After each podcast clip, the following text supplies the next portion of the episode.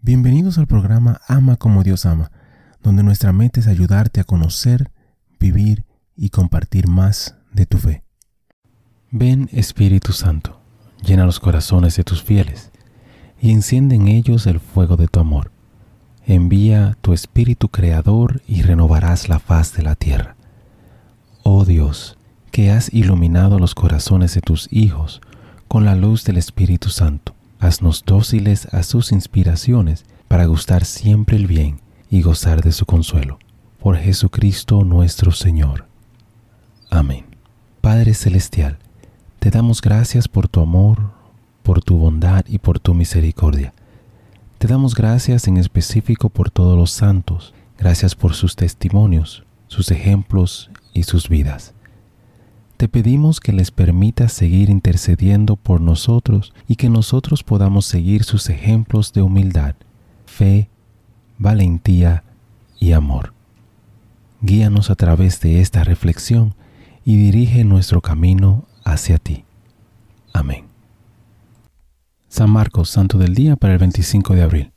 La mayor parte de lo que sabemos sobre Marcos proviene directamente del Nuevo Testamento generalmente se identifica con el Marcos de Hechos 12:12. Cuando San Pedro escapó de la prisión, fue a casa de la madre de Marco. Pablo y Bernabé lo llevaron en el primer viaje misionero, pero por alguna razón Marcos regresó solo a Jerusalén. Es evidente por la negativa de Pablo de dejar que Marco lo acompañara en el segundo viaje, a pesar de la insistencia de Bernabé, que Marcos había disgustado a Pablo. Debido a que Después Pablo le pide a Marcos que lo visite en la cárcel. Podemos asumir que el problema no duró mucho. El más antiguo y más corto de los cuatro evangelios, el Evangelio de Marcos, enfatiza el rechazo de Jesús por la parte de la humanidad mientras es el enviado triunfante de Dios.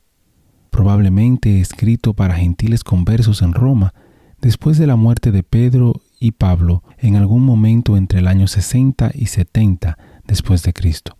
Es el Evangelio de Marcos, es la manifestación gradual de un escándalo, un Mesías crucificado. Evidentemente, un amigo de Marcos, llamándolo mi hijo, Pedro es solo una de las fuentes de este Evangelio. Otras son la iglesia de Jerusalén y la iglesia de Antioquía. Como Lucas, otro escritor del Evangelio, Marcos no fue uno de los doce apóstoles. No podemos estar seguros de si conocía a Jesús personalmente. Algunos eruditos sienten que el evangelista estaba hablando de sí mismo cuando describe el arresto de Jesús en Getsemaní. Ahora lo seguía un joven que vestía nada más que un lienzo alrededor de su cuerpo. Lo agarraron, pero él dejó la tela y salió corriendo desnudo. Marcos 14, 51-52. Otros sostienen que Marcos fue el primer obispo en Alejandría de Egipto. Venecia, famosa por la Piazza Massa Marcos, reclama a Marco como un santo patrón. Se cree que la gran basílica contiene sus restos. Un león aladado es el símbolo de Marco. El león se deriva de la descripción que hace Marco de Juan el Bautista como una voz que clama en el desierto, Marcos 1.3 que los artistas compararon con un león rugiente. Las alas provienen de la aplicación de la visión de Ezequiel de cuatro criaturas aladas a los evangelistas. Reflexión. Marcos cumplió en su vida lo que todo cristiano está llamado a hacer, anunciar a todos la buena nueva que es fuente de salvación. En particular, la forma de Marco era escribiendo. Otros pueden proclamar la buena nueva con música, teatro, poesía o enseñando a los niños alrededor de una mesa familiar. Hermano y hermana, te invito a anunciar la buena nueva de la forma que Dios tenga preparada para ti. Bendiciones. Gracias por participar y compartir de esta reflexión con nosotros. Te invito a suscribirte al canal y a compartirlo si piensas que puede ser de bendición para ti o para alguien más. Únete a nuestra comunidad y te pido a orar por todos los miembros de esta comunidad.